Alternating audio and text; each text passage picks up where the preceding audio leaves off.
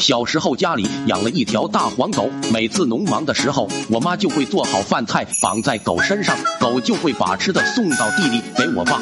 那次我发现我爸的饭盒里装了很多肉，我顿时就起了歹意。为了吃肉，我就在半路拦着狗，把饭盒拿下来吃掉了里面的肉，接着又重新绑上。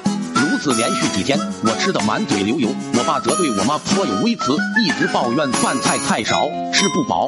又一次偷吃的时候，我嘴还没来得及擦，就看见我爸扛着锄头过来了，而我手里捧着只剩下米饭的饭盒。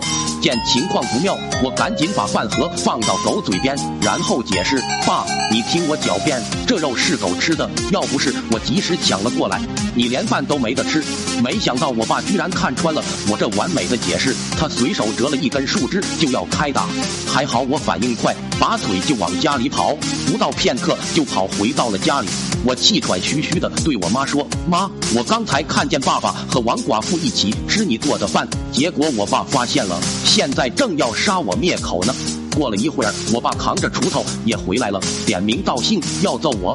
我妈脸色一沉，我说：“你怎么老是抱怨饭不够吃？原来都被王寡妇吃了。”还好我机智，成功躲过一劫。只是我爸就没那么幸运了，他脑袋裹着几层纱布，顶着大太阳挖了几天土。